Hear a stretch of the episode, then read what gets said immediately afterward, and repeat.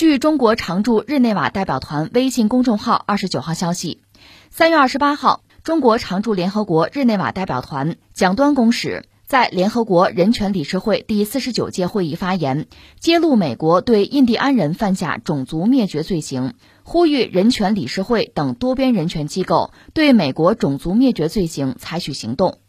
蒋端指出，美国对印第安人实施的种族灭绝不仅是一个历史问题，更是一个延续至今的长期性、系统性种族主义问题。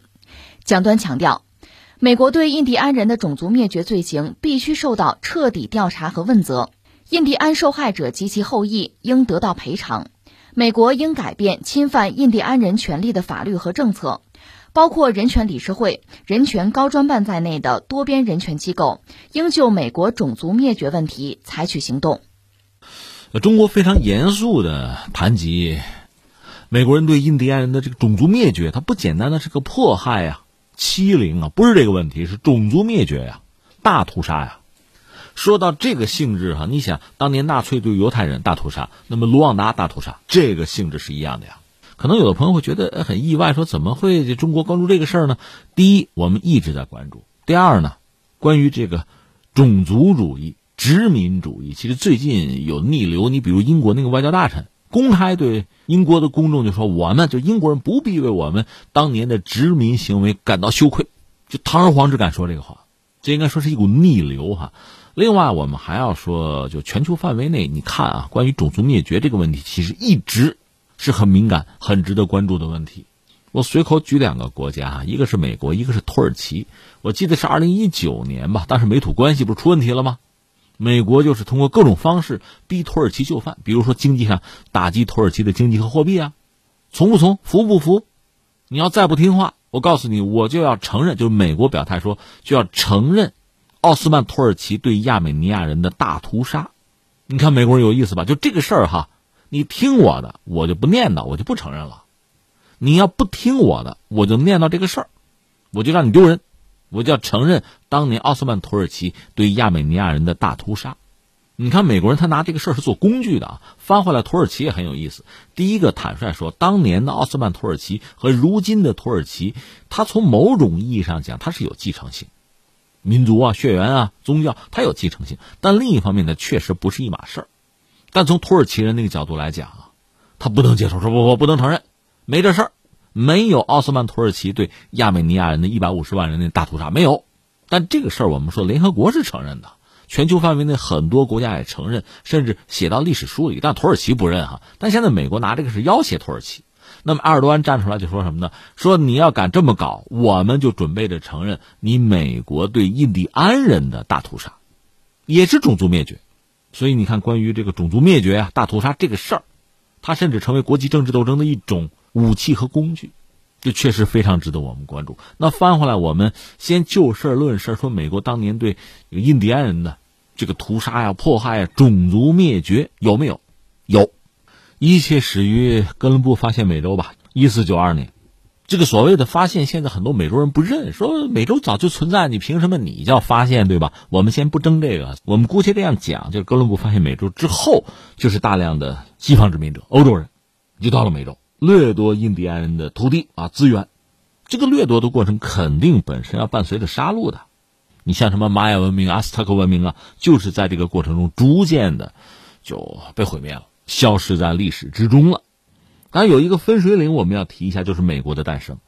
在美国作为一个国家在北美诞生之前，你说欧洲人没有秩序，各种掠夺、各种毁灭，这可以理解。那有了美国，有了一个国家，会不会好一点呢？一七七六年，美国成立，但政府实行的是白人至上主义啊，奴役黑人，是从非洲把黑人作为黑奴啊运到美洲来从事非常残酷的体力劳动。那对本土的印第安人是非常残酷的。其实就是一个灭绝的政策，种族灭绝、文化灭绝嘛。学者们的统计说，美国先后对印第安人进行了一千五百次以上的大屠杀。当然，很多人会觉得这个事不太好理解，因为你想，不管怎么说，欧洲人啊、美国人、那西方人、白人吗？你说文明程度如果更高，受教育程度更高、更文明，那么对生命应该更敬畏啊。你现在看鸡汤文，那么对印第安人何以下此毒手？其实我是觉得，说到这种种族灭绝、种族屠杀吧，你想这个纳粹二战期间杀了六百万犹太人，日本鬼子在中国的这各种残酷的行为，我们都知道。因为在历史上一说大屠杀，你比如说奥斯曼土耳其对亚美尼亚人大屠杀，说是一百五十万人，但是这个事儿土耳其是不接受不认啊。你说这种杀戮怎么可以？如果是战争啊，你死我活，白刀子进红刀子出，最好理解。那么对和平居民、对平民的屠杀，你怎么解释？其实不难解释。一个是什么呢？就是当你要对某一个种族下手的时候，你要灭绝他的文明乃至肉体的时候，你肯定要把它妖魔化。你比如当年西方人说这个谁啊？说这个东欧人斯内夫奴隶，斯拉夫人奴隶。他就不是人，他们就和我不一样，我就比他们高贵。白人至上就是这个意思，种族主义就是这个意思。你像二战的时候，纳粹，希特勒不就宣扬吗？我们雅利安人啊，我们德意志人，我们高贵。日本鬼子也这样啊，我们优秀种族啊。纳粹入侵苏联也是一个道理，斯拉夫人劣等民族嘛。所以有了这个前提，有了这种教育啊、洗脑啊，就容易下得去手。而且从根儿上你分析，就是西方嘛，白人中心主义，还有基督教。另外呢，它有整个的标准。我记得和大家聊过，这西方人自己研究的结果说，中国人在西方的眼里啊，这个皮肤的颜色是变化的。最早到中国的是什么呢？主要传教士啊，商人嘛，在他们眼里，中国是一个很富庶的国家呀。那中国人是白人呢，跟我们没太大区别，甚至。当年的欧洲的传教士什么的，他们认为就是中国人，比如女性的那个肤色是类似西班牙人，就算白人嘛。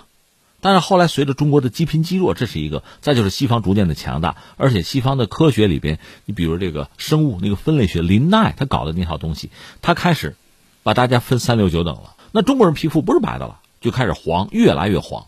其实咱们自己看看自己，看看你身边的中国人，那皮肤有那么黄吗？没有啊。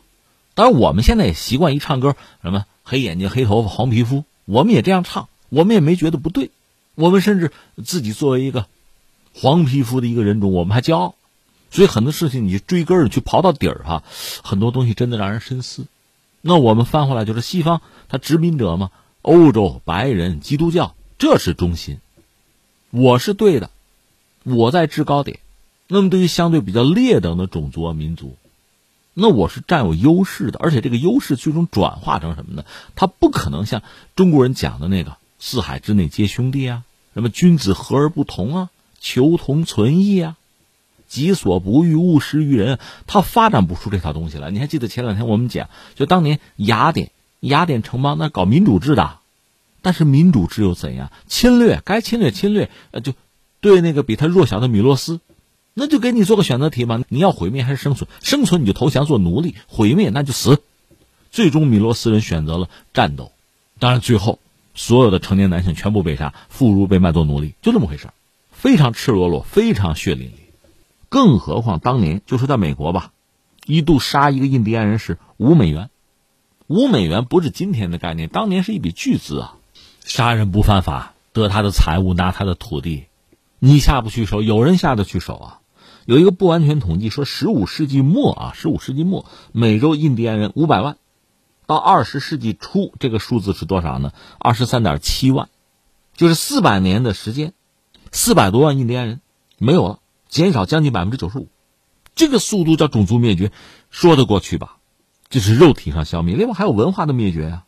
这是美国政府的行为，在十九世纪开始对印第安人进行文化灭绝的政策呀，一个是逼着印第安人迁徙。到密西西比河以西，强迫他们在什么原住民的这个居留地啊、保护地，儿童被禁止说本民族的语言，送到寄宿学校。哎，加拿大不是发现很多寄宿学校那个遗址地下大量的尸骸，所以如今如今你说美国有没有印第安人？看你怎么讲。你如果说有印第安人的后裔，这么说可能比较科学。纯粹的印第安人，因为印第安文明已经没有了。现在一说，比如说什么玛雅语，这大家翻译不了了，都都到这个地步了。而且那些比较边远偏僻的印第安人的那个聚集地啊、聚居地啊，还可以成为，比如说核试验啊、有毒物质核废料的这个垃圾场啊，一直如此。到最后，西进运动到了头了，美国人都推到太平洋了，然后就是马汉的海权论，海洋海洋挡不住啊，继续发展海军呢，搞航运啊，海权论嘛。所以整个这个过程，就是欧洲人到美洲，美国独立、西进运动，那就是印第安人的血泪史，被种族灭绝的历史，那是非常残酷的。当然，说到这儿，我得说，我还要向哪些人表示一下敬意呢？就说是美国很多有良知的学者，他们去考证、去了解印第安人的这个悲惨的历史。当然，还有很多这叫文艺工作者吧，拍了一些影视作品。你比如最著名的《与狼共舞》。那还有很多反映当年就是美国人、欧洲人，就西方是怎么样残害和奴役印第安人，就那段历史哈，这让我们今天对这历史多少有一些了解，或者逐渐的这个拼图啊越来越完整。实际上到二战之后吧，美国社会发生很大的变化，比如黑人平权运动等等吧，所以美国社会确实出现了这个反思当年印第安人问题，出现这个潮流吧。美国政府确实也出台了一些政策吧。也有些人站出来道歉，比如这个加州加利福尼亚州的州长，在二零一九年曾经向加州原住民道歉过，就说十九世纪中叶加州对印第安族群吧那种残酷的行为是属于种族灭绝，他们承认。但是也有人说这就是个作秀吧，然后呢道个歉完了。当然你记得前几年美国国内也有一些政治人物向华工道歉，当年呢排华排华法案虐待华工，也有人站出来道歉。前两年，你看什么德国、法国也为自己的什么殖民行为道过歉，关键是就完了，该干嘛还干嘛。在今天，包括因为这个俄乌战争，让大家看到更多世界的真相哈。我们生存的这个世界这个星球，你要愿意的话，还画张地图呗，要么就是大陆，要么就海洋哈。这是个平面的东西，但是你仔细想想，它难道不是一个金字塔结构吗？那些发达国家，那些拥有全球最主要的财富和资源的国家，是在顶尖的。还有很多国家，比如发展中的、落后的、贫穷的国家，是金字塔的基座那一部分。很多国家被作为一个就是能源资源的供给者，是他一辈子无法翻身了。我们刚才讲的俄乌战争，可能让我们有机会看到，在这个金字塔的各个层面，啊，他们之间不同的利益、他们的纷争，包括金字塔内部发生的博弈。